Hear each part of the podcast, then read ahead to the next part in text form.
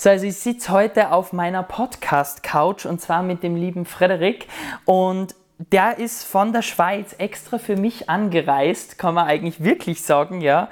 Und Hammer, du hast erstens dein Buch mitgebracht, also ich habe dein Buch mitgebracht, muss ich eigentlich sagen, ja. Wir haben gesprochen über das Thema Verhandeln, wir haben gesprochen über das Thema Verkaufen, wir haben gesprochen über das, wie kannst du einfach in kürzester Zeit das durchsetzen, was du im Kopf hast.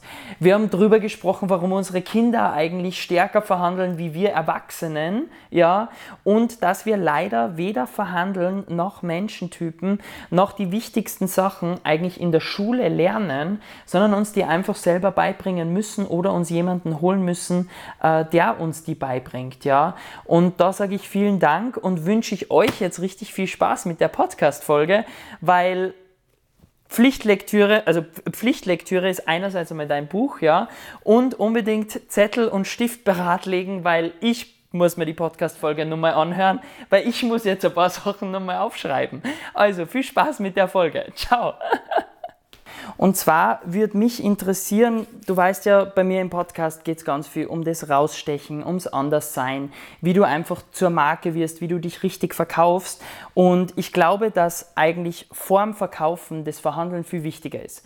Weil gut verkaufen ist leichter, gut verhandeln ist, glaube ich, dann das Schwierige. Ja?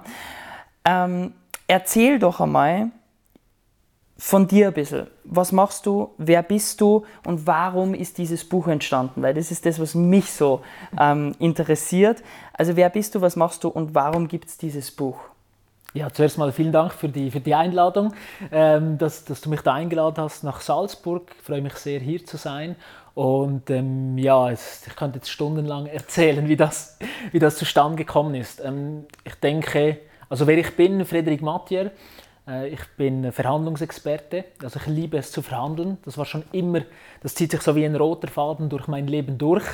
Und ähm, ja, was ich mache ist, heute begleite ich äh, Unternehmer, Selbstständige, aber auch ähm, Fach- und Führungskräfte durch schwierige Verhandlungen.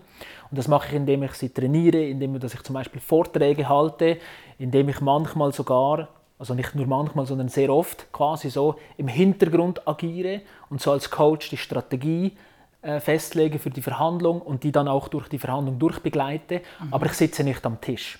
Ja, das heißt, ich bin nicht auf dem Spielfeld und schieße keine Tore, aber ich sage quasi in der Kabine, wo sie stehen müssen, dass sie Tore schießen, sozusagen. Genau. Und wie ich zum Buch gekommen bin, ähm, ja, zuerst mal war schon immer auf meiner Bucketlist ja, also ganz klar irgendwo mal einen grünen Haken dran machen, wollte immer ein Buch schreiben. Verstehe ich, verstehe ich. Bei mir war es ja auch so, also ich habe das Buch ja nicht nur geschrieben, um was auch zu geben, was schon für mich das Wichtigste war, aber halt einfach es auch gemacht zu haben. Es ist ja was, ja. was man sich halt einfach mal in den Kopf setzt. Genau, ja? genau. Und wie das Buch entstanden ist, ähm, ich weiß noch am Anfang, du kennst ja das auch, du bist ja auch Speaker, am Anfang, wo ich so meine Beispiele so erklärt habe auf der Bühne, habe ich sehr oft das Feedback gekriegt, ja, das habe ich gar nicht verstanden, das ist zu kompliziert, das ist zu technisch oder zu, ja, es ist einfach so zu nischig irgendwo durch. Und ja, ne, ich bin noch Papa von zwei Töchtern und als meine äh, ältere Tochter dann ein bisschen älter wurde und dann angefangen hat zu sprechen, habe ich gemerkt, die besten Verhandler der Welt, das sind kleine Kinder. Die können verhandeln, das ist unglaublich. Und ich habe dann sehr oft war ich am Tag durch in einem Training. Da war ich irgendwie so in einem Raum voller Vertriebler und Vertrieblerinnen, die gesagt haben, ja, das kann man nicht, das geht doch nicht, ähm, ohne Rabatt können wir nicht verkaufen, der Kunde schaut nur auf den Preis äh, und so weiter. Und dann komme ich nach Hause und habe da so meine Dreijährige, die einfach viel besser verhandelt als der CEO, den ich gerade den ganzen Tag trainiert habe. Und dann habe ich mir gedacht, hey, wieso ist das so? Und deshalb heißt das Buch auch, Verhandeln ist kein Kinderspiel unter kein Klammer, weil es eben doch ein Spiel ist. Und meine Erfahrung ist es, wer, wer es probiert, so ein bisschen so wie ein Kind spielerisch dran geht, der hat der kann besser verhandeln und der hat auch viel bessere Resultate. Und das kommt schlussendlich, wenn du selbstständig bist oder Unternehmer bist, kommt das auch irgendwo, ist dann das auf dem, äh, auf dem Bankkonto ganz klar spürbar. Oh ja, oh ja. Und diese Geschichte, deshalb, das ist das Erste, was mir in, im, im Kopf geblieben ist, wie wir auch gequatscht haben, wo ich gesagt habe, du hast so verdammt recht. Ich habe ja keine Kinder, aber ich habe zwei Nichten, ähm, die ich wirklich über alles liebe. Ja? Und mit den beiden sind wir unterwegs und was auch immer, aber vergiss es. Selbst wenn meine Frau mit mir diskutiert, gewinnt teilweise manchmal ich, okay? Aber bei den beiden habe ich keine Chance weil die sind hartnäckig, die wissen, was sie wollen und sie bleiben so lange am Stand, ja, bis sie das, was sie haben, durchgesetzt haben. Absolut. Und das ist halt das Problem, was wir über Jahre oft verlieren. Mittlerweile ist ja auch eine große, ja, verkaufen tut man nicht und so Sachen sind ja alles so Glaubenssätze, die halt einfach da sind, dass Verkaufen schlecht ist und so. Und ich glaube, dass Verhandeln wirklich das Wichtigere im Verkaufen ist, ja, weil Verkaufen sind meiner Meinung nach nur Skills. Mhm. Das ist ja das, was wir beide machen, ist, wir sagen, schau her, du fängst an mit Schritt 1, Schritt 2, Schritt 3, aber Verhandeln, da musst du individuell sein, weil da musst du so, ähm, ja, du musst reagieren mit dem, was gibt dir der andere, ja. Wie sticht man denn jetzt beim Verhandeln heraus? Was ist denn so für dich das Besondere beim Verhandeln? Mhm. Also das Besondere beim Verhandeln ist, also wenn man rausstechen kann, dass man halt über den Tellerrand äh, rausschaut, oder?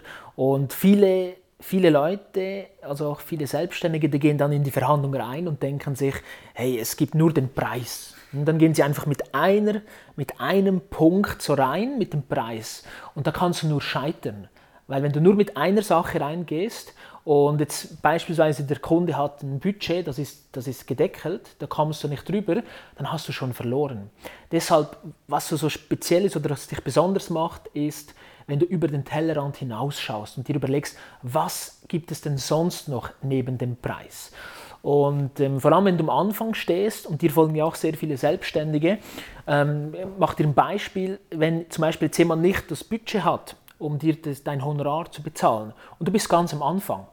Ganz am Anfang sind andere Dinge auch sehr wichtig, wie zum Beispiel, sagen wir mal, ein schriftliches Testimonial oder sogar ein Video, äh, eine Weiterempfehlung. Ähm, das heißt, wenn dir jemand einen günstigen Preis anbietet, dann frag nach, ja, was kriege ich denn dafür? Und einer meiner Grundsätze ist, du gibst nichts ohne Gegenleistung. Mhm. Das heißt, wenn ich einen günstigen Preis kriege, und der Kunde hat dann Newsletter mit 2000 Leuten und macht Werbung für dich, dann kann das unter Umständen mehr wert sein als dein Honorar. Oder der Verband XY hat ein Fachmagazin, wo er ein Interview mit dir publiziert und, und, und. Es gibt so viele Sachen, was man neben dem Preis eben noch verhandeln kann. Und da musst du halt einen, den Horizont ein bisschen öffnen. Und das finde ich so genial an den Kindern. Die haben immer eine komplette Forderungsliste dabei. Also meine Tochter kommt, das habe ich auch im Buch beschrieben, wo sie mal morgens um sieben zu mir gekommen ist und gesagt hat, die Verhandlung eröffnet hat mit Papa, Schokoladeneis. Also das, da hast du keine Weichmacher drin, wie ich hätte gerne, grundsätzlich würde ich mir wünschen ein Eis. Nein, Papa, Schoki-Eis, direkt auf den Punkt gebracht. Und dann habe ich dann angefangen zu verhandeln und dann kommt dann neben dem Schoki-Eis dann plötzlich noch, ich will noch frische Erdbeeren, ich will was, was zu trinken, ich will mir eine Netflix-Serie schauen oder was auch immer. Das heißt, die Forderungen gehen dann völlig in die Breite und ich kann dann wie aus einem Buffet auswählen, was ich in dem Moment ihr geben kann. Natürlich morgens um sieben kein Schokoladeneis, aber dann sonst irgendwas. Aber das ist halt so, was dich besonders macht oder raussticht, ist halt, wenn du ähm, ja, einfach den Horizont den, ja, einfach öffnest und sagst, ja, was gibt es denn sonst noch? Hm? Neben Preis oder neben diesem, neben diesem Auftrag, was gibt es denn sonst noch? Einfach den Kuchen größer zu machen. Ich finde das super schön. Ich habe schon zwei Sachen rausgehört aus der Story. Nämlich, ich äh, kenne ja die Story schon länger und habe die beim ersten Mal schon ziemlich cool gefunden. Ähm, was ich schon beim ersten Mal rausgehört habe, ist nämlich das, dass du ja für den Verhandelnden ja eigentlich den, das Tolle machst, dass der Verhandelnde sagt, okay, ich bekomme zumindest eines dieser vier Dinge, wenn wir jetzt wieder deine Tochter nehmen, die sagt, okay, entweder Netflix oder Eis oder die Erdbeeren, aber ich kriege irgendwas von den vieren, ja. Also sie hat schon mal das Erfolgserlebnis, ähm, dass sie was bekommt. Und du hast ja das Gefühl, wenn ich das jetzt sage, dass du eigentlich die Oberhand hast, hast, hast du ja aber im Grunde ja nicht, weil ja auch sie in Wirklichkeit die Oberhand hat, weil sie ja eines der vier Dinge bekommt, ja. Aber du hast natürlich als Papa das Gefühl, du hast die Lage jetzt super gemeistert und das kannst du halt auch auf deine Kunden immer ummünzen, weil nicht nur, also wir haben ja zuerst schon sehr viel gesprochen, wir kennen uns ja jetzt auch schon ein bisschen länger. Bei mir hat ja das Thema als Hochzeitsfotografen angefangen und es hat zu uns immer geheißen, man, es gibt so viele Fotografen, ja, und alleine, was ich mir in meiner Familie anhören habe können, du 500 Fotografen in Salzburg und jeder macht das Gleiche und Co. Aber ich war halt anders, ja, und gerade bei diesen Verhandlungen ist es dann immer zur Sprache gekommen, weil dann heißt ja, das macht ja ein anderer Fotograf auch. Ja, das kann ja ein anderer auch. Oder da gibt es ja einen anderen Coach, der macht das Gleiche wie du. Ja? Und dann liegt es an dir, weil dann musst du in, bist du unter Anführungszeichen in der Verteidigungshaltung und dann musst du schauen, was du ja draus machst. Ja?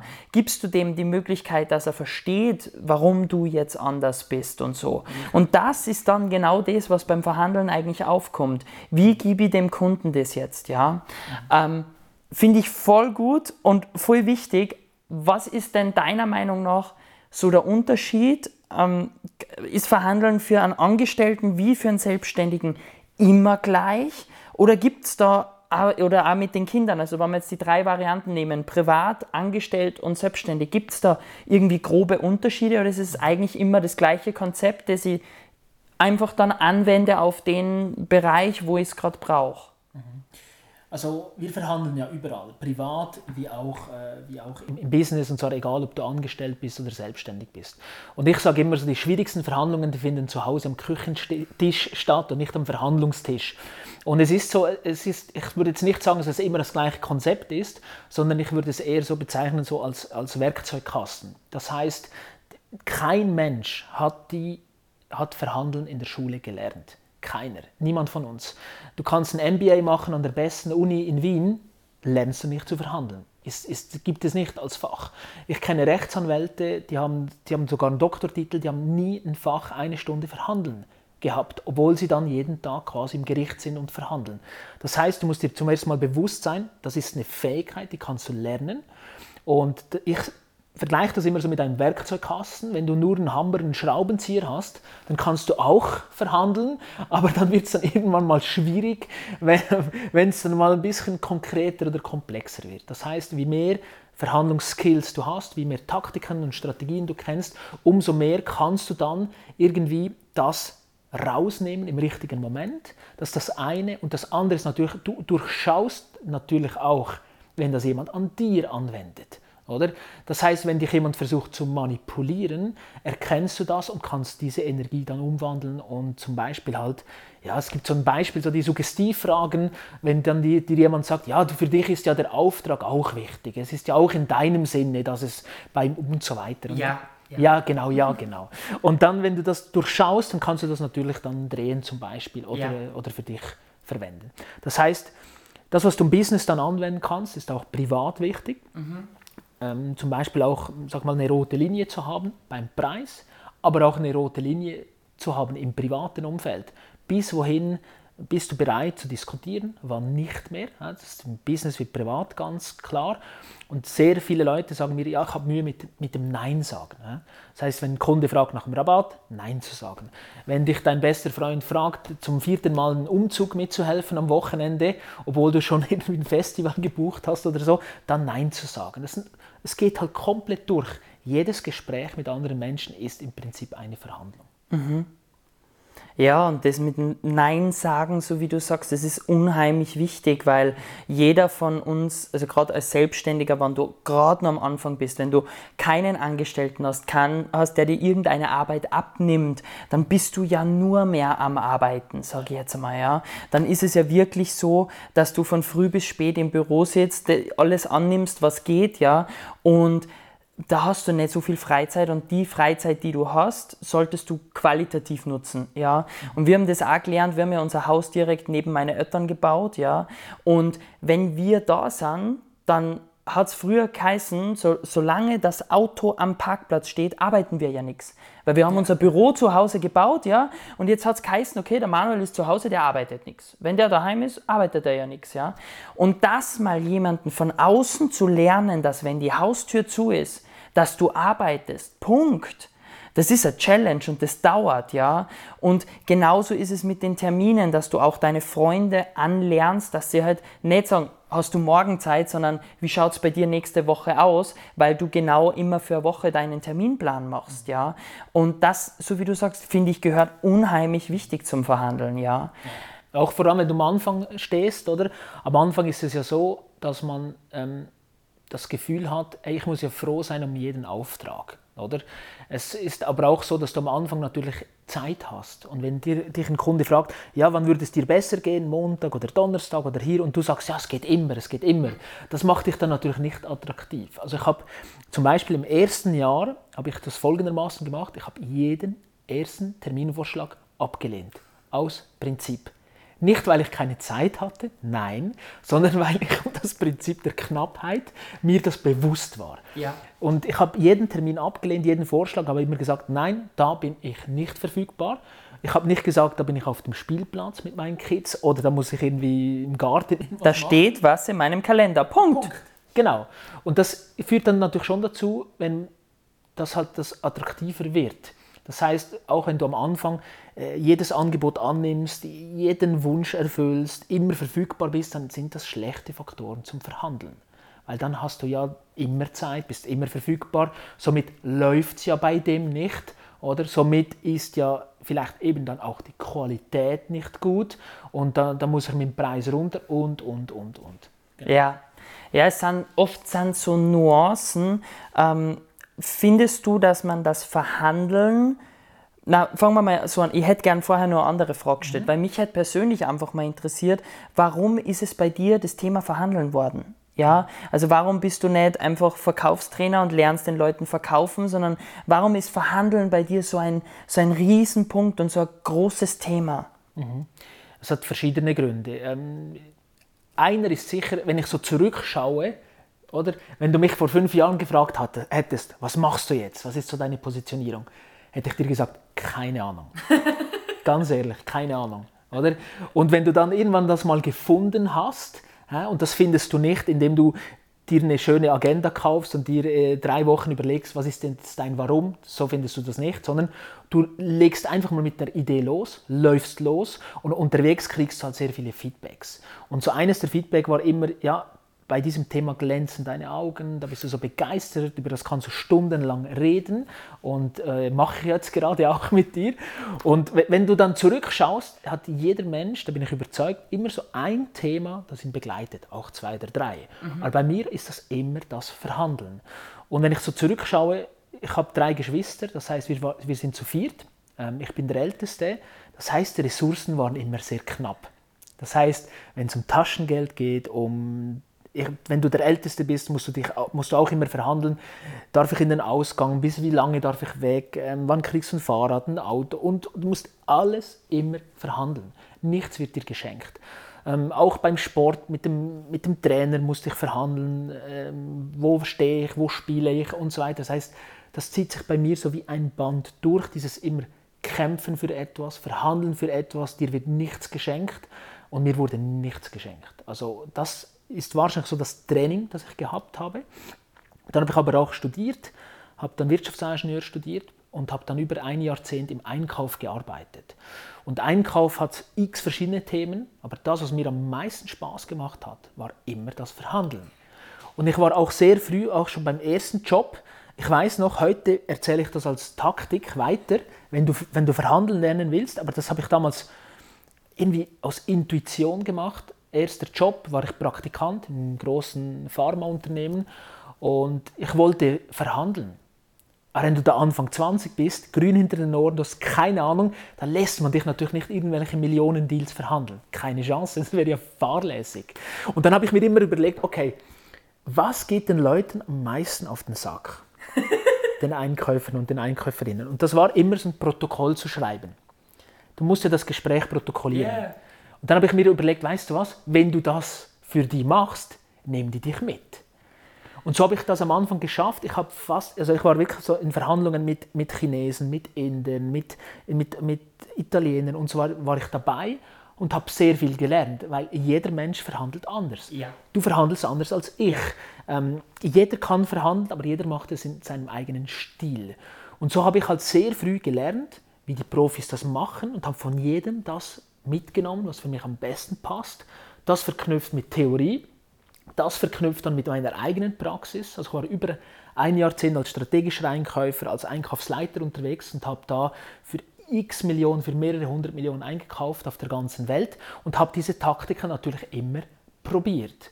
Und ich war schon immer so ein, so ein Typ Mensch, ich lese was, ich sehe ein Video, ich sehe eine Taktik und dann probiere ich das meistens zuerst mal an meiner Frau aus, Punkt 1.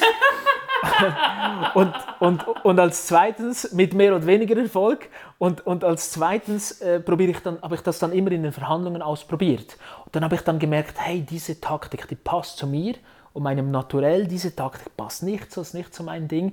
Und so habe ich mir halt meinen riesigen Werkzeugkoffer aufgebaut. Und das ist so ein Feedback der Kunden, das ich immer wieder kriege, hey, du kannst zu jedem zehn Geschichten erzählen. Ja, logisch, die habe ich selber erlebt. Yeah. Äh, viele davon sind in, sind in meinem Buch drin. Und so ist, glaube ich, so eines, wenn wir zurückkommen zu diesen 500 Fotografen in Salzburg, es gibt auch sehr viele Verkaufs- und Kommunikationstrainer, die irgendwas noch mit Verhandeln zu tun haben. Aber bei mir ist das halt wirklich mein Hauptfokus, dieses Verhandeln. Und es gibt so drei Strömungen bei mir jetzt. Es gibt Leute, die kommen rein aus der Universität und Theorie dann gibt es Leute, die kommen aus Polizei und Militär. Und ich sage immer, ich komme aus der, aus der Praxis, weil ich habe das im Einkauf gelehrt. Und ich verknüpfe zwar alle, alle diese Welten, weil ich habe mich auch in verschiedenen anderen Orten ausbilden lassen und nehme quasi das mit, was ich denke, was so im Businessalltag für Unternehmer und Selbstständige am besten funktioniert. Mhm. Ja. Mega geil, mega cool. Ja, ich finde, wie gesagt, ich finde, äh, du machst das wahnsinnig gut und man kann dir auch super folgen mit den Geschichten. Also ich verstehe nicht, warum dir andere nicht folgen konnten, ja. Aber ähm, ich finde es einfach super, dass, dass es so verbildlicht ist und dass man sofort versteht, okay, auf was geht man ein? Ja, du hast jetzt erwähnt, dass jeder anders verhandelt. Ja, da sind wir wieder jetzt so ein bisschen auch bei den Menschentypen. Ja, also ich habe ja dieses Besatzungsteam ins Leben gerufen, um auch meinen Teilnehmern äh, klarer zu machen, wen hast du denn vor dir sitzen? Weil du, um, um für die jetzt das auf den Punkt zu bringen, die das Besatzungsteam oder die die Menschentypen nicht können, es gibt ja Rot, Grün, Blau, Gelb. Na, ja, doch, habe ich schon richtig gesagt. Ja, passt schon. ähm, und jeder hat ja eine gewisse Neigung. Der rote Typ ist der dominantere Typ, der blauere Typ ist der Zahlen, Daten, Fakten-Typ. Mhm. Ja. Wenn du dir die jetzt ähm, annimmst, wie stark gehst du beim Verhandeln auf die ein? Ja. Ähm, oder was für mich eigentlich nur wichtiger wäre, ist, muss ich mich beim Verhandeln anders verhalten oder kann ich immer so verhandeln, wie ich als Typ bin? Weil du hast zuerst gesagt, eigentlich als Verhandelnder, ähm, du hast ganz viel ausprobiert, was ja wichtig ist, was ich ja genauso sehe, aber muss ich dann Dinge für mich abändern, anwenden, die ich nicht bin oder kann ich alles auf mich, wenn ich jetzt eher der dominantere Verkäufer bin, umsetzen oder ich bin der zurückhaltendere Verkäufer? Ähm, wie, wie würdest du das beschreiben? Muss ich mich verändern? Also also ich sage mal nicht verändern, das ist das falsche Wort. Also verstellen darfst du dich nicht, weil in einem Gespräch, stell dir mal vor, meistens bist du im Geschäftsumfeld mit langfristigen Beziehungen unterwegs. Stell dir mal vor, du wärst immer ein lieber, optimistischer, freundlicher Typ. Du, du redest immer viel und plötzlich ähm, bist du einmal in einem Gespräch komplett anders. Da, da, fragt sich das Gegenüber während der ganzen Verhandlung, was verheimlicht der mir gerade? Oder was wird hier gerade für ein Spiel gespielt. Mhm. Das heißt, sich zu verstellen, das, das, das halte ich nicht für zielführend. Äh, es, kann, es macht aber Sinn, eben jetzt, wenn du zum Beispiel jemand bist, der sehr gerne viel redet, dass du dann halt trainierst, mal die Klappe zu halten. Dann ist das dann ein Einsatz von einer Taktik, zu schweigen zum Beispiel. Und wenn du halt jemand bist, der gerne redet, redet, redet, redet, das auch mal zu verstehen, okay, es gibt dann ein Risiko, dass ich mich um Kopf und Kragen spreche oder rede, indem ich viel zu viele Informationen teile und das dann für mich weiß, okay, aufpassen, jetzt ist gerade Spiel, jetzt ist Verhandeln. Das heißt, ich verstelle mich nicht, ich bin mir aber bewusst, was meine Stärken und meine Schwächen sind. Und, und ob das Modell äh, wichtig ist, ja, ich habe in meiner Einkäuferkarriere jeden Lieferanten eingeteilt mit diesem Modell. Jeden. Wir haben sogar bei uns intern das gehabt, dass wir die Leute beschrieben haben. Und das war vor über zehn Jahren. Mhm. Heute mit LinkedIn ist es einfach. Ich lese drei deiner Beiträge, schaue, was du kommentierst, was du likest, wie du dich, was du selber äh, raushaust auf Social Media und dann weiß ich plus minus, wo du bist. Das ist heute sehr, sehr, sehr einfach. Und das heißt, ich passe jetzt meine Strategie deinem Typ an. Nicht ich verstelle mich, sondern ich passe meine Strategie an. Ein Beispiel. Ähm, wenn ich jetzt einen, gelben Typ habe, einen Initiativen, sehr begeisterungsfähigen Typ, dann erzähle ich dem, wie viel Spaß die Trainings machen, was für Spiele wir machen und so weiter. Gehe ich voll in die Begeisterung rein. Wenn ich einen, einen Typen habe, der halt eher dann, sag mal, Zahlen, Daten, Fakten ist, eher gewissenhaft, eher blau ist, dann schicke ich dem halt ein Factsheet. Das heißt, das Training, wie viele Leute, wann findet es statt, was sind die Ziele, was ist der Nutzen und so weiter. Das heißt, ich nehme im Prinzip das aus meinem Werkzeugkoffer raus, was halt typengerecht ist. Und wir Menschen lassen uns von anderen Menschen überzeugen, wenn wir das Gefühl haben, der versteht mich. Ja. Oder? Ich versuche nicht jemanden zu manipulieren, sondern ich nehme das raus, was für diesen Mensch in dem Moment am besten passt. Ja, weil du hast sozusagen das große Spektrum, ja, und du nimmst halt passend zu dem das raus. Und das solltest du natürlich vorbereitet haben, oder? Ja, ja. bei uns sind es halt, also wir haben die, den, den äh, Farben auch noch Typen zugeordnet, weil ich finde, ich bin so ein Typ, ich denke halt immer in Bildern, also wir alle denken in Bildern, aber ich sage, ich kann mir Sachen wahnsinnig schwer merken, wenn sie nicht abstrakt sind. Ja? Du weißt, ich bin gelber Typ, bei uns ist es der Papagei, weil der ist halt einfach bunt, verrückt. Dann gibt es den Kapitän, das ist der, der gibt den Ton an. Dann gibt es den Navigator, das ist der mit dem Fernglas, der hat immer alle Zahlen, Daten, Fakten im Blick. Ja? Und dann gibt es den Koch, der kümmert sich immer um alle. Ja?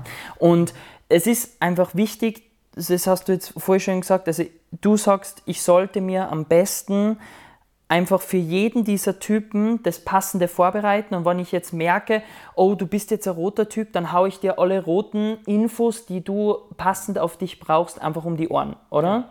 Und halt die anderen dann einfach ein bisschen zurück, oder? Genau. Ähm, ja, richtig. Also ich mache dir ein Beispiel. Ich habe vor kurzem in einer großen Firma aus Deutschland ähm, habe mit einem Papagei so quasi die, die ganzen Vorbesprechungen gemacht und dann hat es geheißen, ja, unser CEO will dich kennenlernen.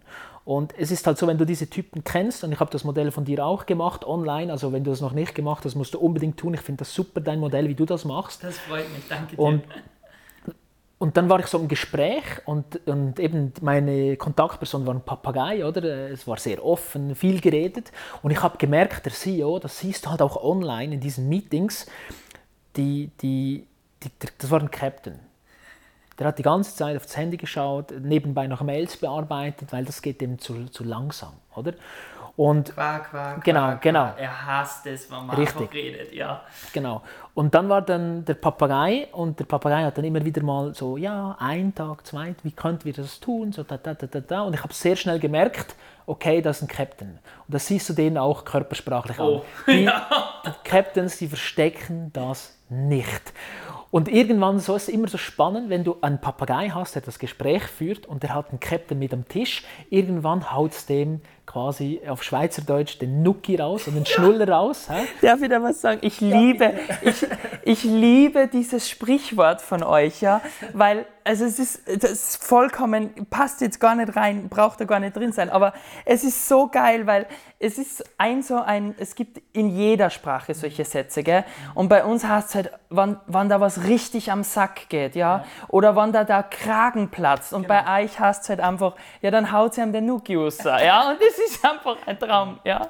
Also gut, wenn, wenn er dann durchdreht und wann es einem zu viel wird, ja. Und, und das ist passiert oder? Und wir waren so in der Angebotsbesprechung. Und jetzt hat er gesagt, ja, was bringt uns das? Das war so sein erster Satz, er hat nichts gesagt und der Nuki raus war wirklich so, und was bringt uns das? Und wann haben wir das wieder drin? Und in diesem Moment, wenn du das nicht weißt, dass das jetzt ein Captain ist, In dem Moment passiert dann sehr viel, dass die Leute sagen, äh, äh, äh und die fangen sich an zu rechtfertigen. Ja. Der Captain hasst es, wenn du dich rechtfertigst. Ja. Und in dem Moment habe ich gesagt, kommt drauf an, Montag oder Dienstag. Und dann wurde mich gefragt, ja, was Montag oder Dienstag? Da habe ich gesagt, ja, kommt drauf an, wenn wir das Training am Freitag machen, dann wird es Montag, wenn wir es am Samstag machen, wird es Dienstag. Weil genau das will der hören. Ja. Wann hab ich, was habe ich davon? Ähm, wann habe ich das wieder drin? Und in diesem Fall war das weniger als 72 Stunden. Und dann hat er gelacht und hat gesagt, Sie gefallen mir. Ja, weil er hat, er hat sich ja. richtig abgeholt gefühlt von ja. dir. Weil er hat jetzt glaubt, so, schauen wir mal, was, was bei dir passiert, genau. wenn er dir das, um, weil der liebt es ja zu spielen, ja. Und, und ja, genau. genau. Und du hast ihn halt richtig erwischt und er hat gesagt, mhm. Passt. Also wenn sich für mich in 72 Stunden rechnet, dann ist perfekt. Also bucht er dich, ja. Und dann mit der zweite die Frage, die er mir gestellt hat, war so, ein Tag ist ja nichts, oder? Dann habe ich gesagt, nein, das ist gar nichts lass uns mindestens zwei machen. Da hat er gesagt, gut. Da hat er wirklich so dem Papagei gesagt, du machst es klar, Datum, Termin für mich passt und raus war er. Ja, der geht. Das ist auch kein Problem für den, ja. Der übergibt es, lasst es den machen. Klar. Forget it, ja, geht raus, ja. ja. Das ist geil. Und deshalb finde ich, es ist so wichtig, dass wir uns mit diesen Typen beschäftigen. Soll ich dir noch für jeden Typen schnell eine Taktik mitgeben? Es wäre unheimlich geil. Ich, war, ich hätte zwei Dinge gern noch am Ende. Und zwar Punkt Nummer eins, ähm, mit dem ich gern anfangen würde, ist, was sind die Dinge, wenn du sagen musst, das sind die zwei Dinge in dem Buch, was am wichtigsten ist, dass ich mir durchlese, ja, weil mir die am meisten bringen. Ich weiß, das ist verdammt schwierig, ja, aber gerade deshalb frage ich es, weil ich finde, ein Buch hat immer ganz viel Input und viel Stories. Für mich wären es jetzt ganz wichtig, äh, um die abzuholen, die schnell ans Ziel kommen wollen, ja. Was sind die zwei Sachen im Buch, wo du sagst, bam, die musst du können, die sind der absolute Wahnsinn? Mhm. Ich denke sicher, wie du startest, wenn du im Gespräch mhm. bist. Ähm, habe ich letztes Mal wieder so gehört, ja, es ist doch besser, wenn die Gegenseite ein Angebot macht. Das ist Bullshit. Ja, wenn du die Verhandlung führst, dann bist du der, der das erste Angebot macht. Außer du hast keine Ahnung von gar nichts. Dann schweigst du und schaust mal, was die andere Person für den Preis nennt. Und sonst gehst du rein mit dem ersten Angebot. Mhm. Das heißt, Start ist Begrüßung, kurzer Smalltalk, aber zielgerichtet, nicht 40 Minuten über die letzten Ferien, sondern wirklich zielgerichtet. Und dann steigst du ein mit dem Ziel. 99% der Leute sagen bei jedem Meeting, bei jeder Verhandlung, die nennen kein Ziel. Oder? Egal, ob das ein Online-Strategiegespräch ist, dann sagst du zum Start, hey, am Schluss werde ich dir ein Angebot machen und ich wünsche von, von dir ein Ja oder ein Nein. Ist das für dich okay? Ja. ja. Dann gehst du los. Ziel geklärt. Oder du sagst, hey, ähm, heute ähm, zum Beispiel, ich habe das Angebot von dir auf dem Tisch, es gibt ein paar Punkte, die ich mit dir klären will. Wenn wir, wenn wir am Schluss uns einig sind, vor allem preislich, dann schlage ich heute zu oder nicht. Dann weiß die Gegenseite, oh, okay, es ist nicht nur bla bla. Sondern es kommt was raus, ja. Genau. Mhm. Oder du sagst am Anfang das Ziel, wir sind aktuell noch 15% über meinem Budget oder was auch immer und, und das Ziel ist heute herauszufinden, wie wir diese Lücke schließen. Das war so mein Lieblingseinstieg als, als Einkäufer. Ja, das ist cool. Ja. Das wirkt mit dem Start. Und viele gehen dann rein und sagen, ja, hm, hm, haha, so sind ein bisschen unsicher. Und dann reden sie vielleicht viel zu lange und ähm, reden viel zu lange und dann kommen sie dann nicht zu ihrem Ziel. Oder ich habe immer mal wieder das Feedback, ja, wir haben zwei Stunden da gesessen, ja, und wie geht es jetzt weiter? Ja, keine Ahnung. Ja, wer, wer macht denn das? Also, also meldest du dich, meldet sich die, keine Ahnung. Also diese, diese Ziellosigkeit, äh, das ist sicher ein Punkt. Boah, zwei Punkte, Manuel. Ähm, was kann das andere sein? Ähm, das andere ist sicher so einer der, boah, was, was nehme ich jetzt? Nehmen wir mal Vorbereitung. Vorbereitung? Genau, Vorbereitung. Das heißt, ähm, der wichtigste, die wichtigste Verhandlung, die du vor der Verhandlung gewinnen musst, ist die gegen dich selber. Weil bei uns hier oben, dass der schwierigste Verhandlungspartner sitzt zwischen unseren Ohren, der ist nicht auf der anderen Seite vom Tisch. Das heißt, in der Vorbereitung, dass du dir ganz klare Ziele nennst, setzt, was ist so mein Minimum, was ist meine rote Linie, mhm. was ist so mein realistisches, was ist mein Maximumziel und die auch für mehrere Forderungen so aufstellst. Das mhm. heißt, Preis, Dauer, Qualität, Zahlungskondition, was auch immer, dir möglichst viele Ziele, diese einteilst, Minimum realistisch, Maximum, und dann halt hier oben wirklich sagst, was das Ziel ist und du machst ein Commitment, dass du mit dem Maximum rausgehst. Weil sehr oft ist es so, stell dir vor, du hast irgendwas zu verkaufen, es kostet 5000 Euro. Und die meisten Leute, die setzen sich das Maximumziel jetzt 5000 Euro. Und dann fragt der Kunde, ja, was kostet denn das? Und dann sagen die hier oben 5000, das ist zu viel, und hier unten kommt dann 4000 raus oder 4500. Das heißt, sie verlieren schon mal 10, sogar manche sogar 20 Prozent, verlieren die mit der Verhandlung mit sich selbst. Ja. Das ist der Wahnsinn. Das ist der Wahnsinn. Ja. Und deshalb dieses Commitment, äh, ganz einfach, du sagst diese 5000 deiner Frau, du sagst diese 5000, schreibst du dir wirklich auf. Also wenn du online Verhandlungen hast, steht diese Zahl bei mir immer ganz fett hinten an der Wand. Weil dann sehe ich die und dann committe ich mich mit der. Ja. Egal ob es Gehalt, Preis ist, egal. Auf den Badezimmerschrank, auf den Kühlschrank, auf, äh, als Bild, als Hintergrund auf dem Handy, egal wo. Du musst diese Zahl sehen, du musst diese Zahl leben, du musst diese Zahl sein. Weil in dem Moment, wo dich dein Gegenüber fragt, was haben Sie sich denn vorgestellt? Und diese Zahl kommt raus, 5000 Euro. Und dann Mund halten, nichts sagen, weil die meisten sagen dann so etwas wie, ja, so, ähm, 5000. Und nach 1,5 Sekunden sagen sie, ja, aber das, da können wir noch drüber reden. Ja, genau. Dieses, dies, das ist Das wirklich. ist Wahnsinn.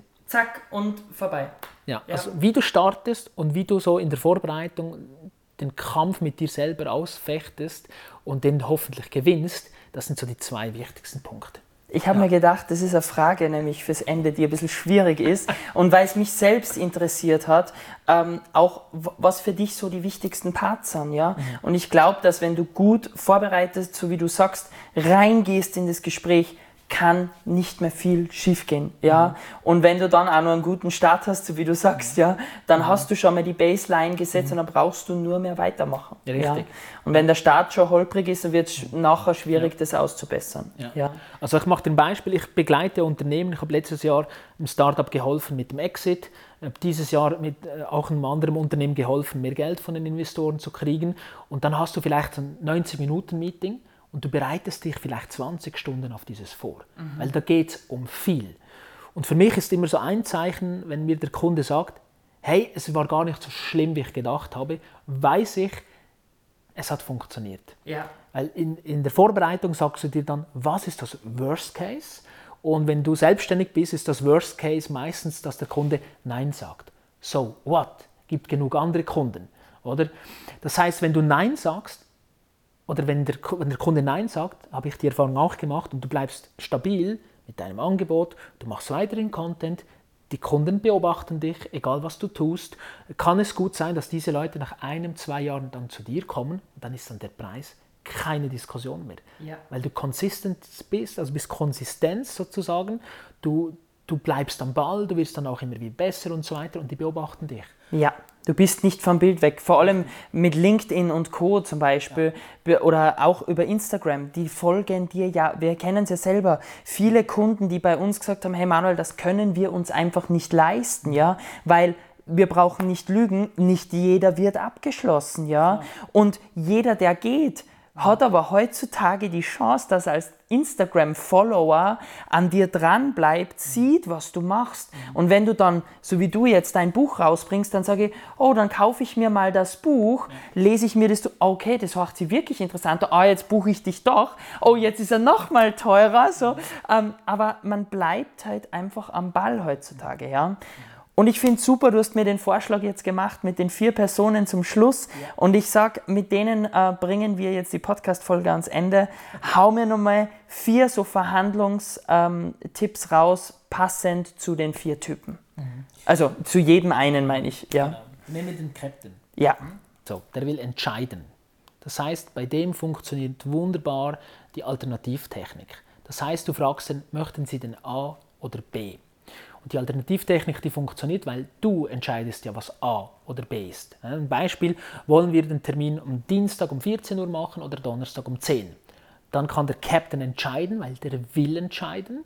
Das heißt, der ist happy, der hat entschieden und die Taktik ist, du hast dem die zwei Termine vorgelegt. Du hast nicht gefragt, treffen wir uns ja oder nein, sondern du hast gesagt, diese zwei Termine. Und dir ist egal, welcher Termin, Hauptsache es kommt zum Termin. Richtig, ja. genau. Oder auch Produkt A oder B, Option ja. A oder B und so weiter.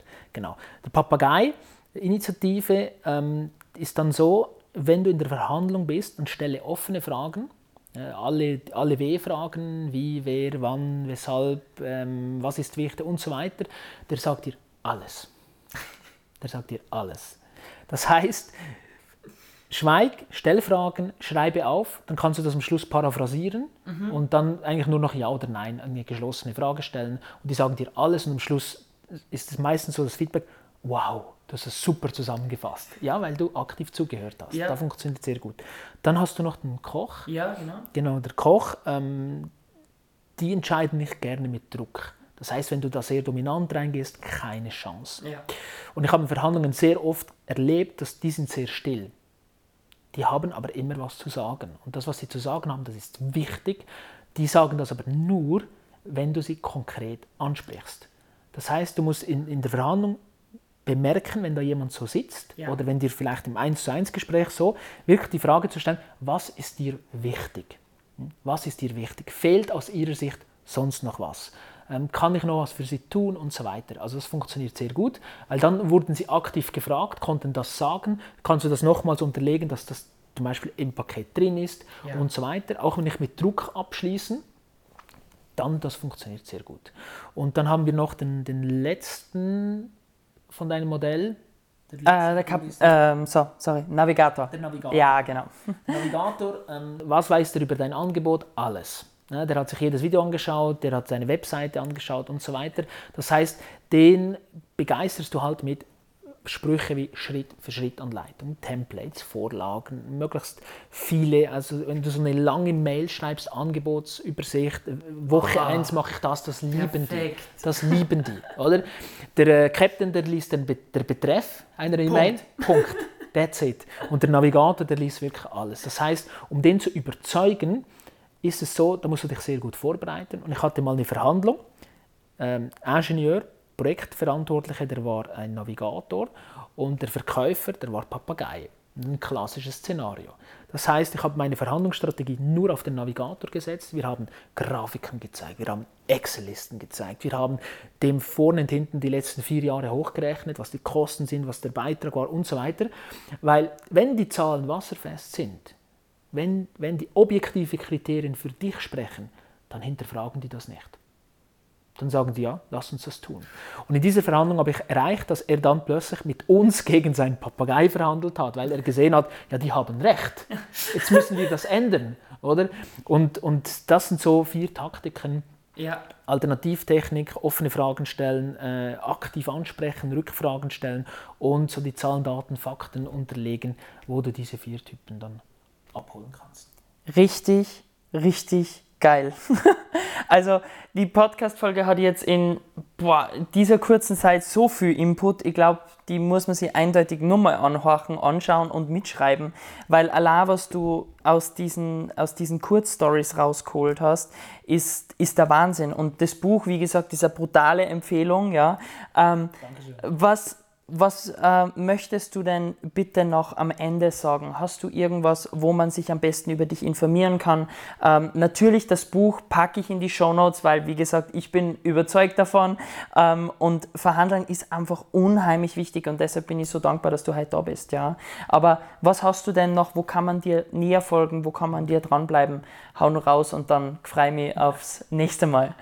Also am liebsten oder so mein äh, einfachstes Einstiegstor, wo ich am meisten selber drauf bin, ist LinkedIn. Mhm. LinkedIn einfach mit mir vernetzen oder auch auf Instagram bin ich auch sehr aktiv. Nicht so aktiv wie du, aber, aber immer wie mehr. Und ähm, sonst noch mein Podcast Erfolgreich verhandeln. Mittlerweile über 125 Folgen. Da findest du auch alles über Preisverhandlungen und so weiter. Also da hat es x Folgen für verschiedene Themen.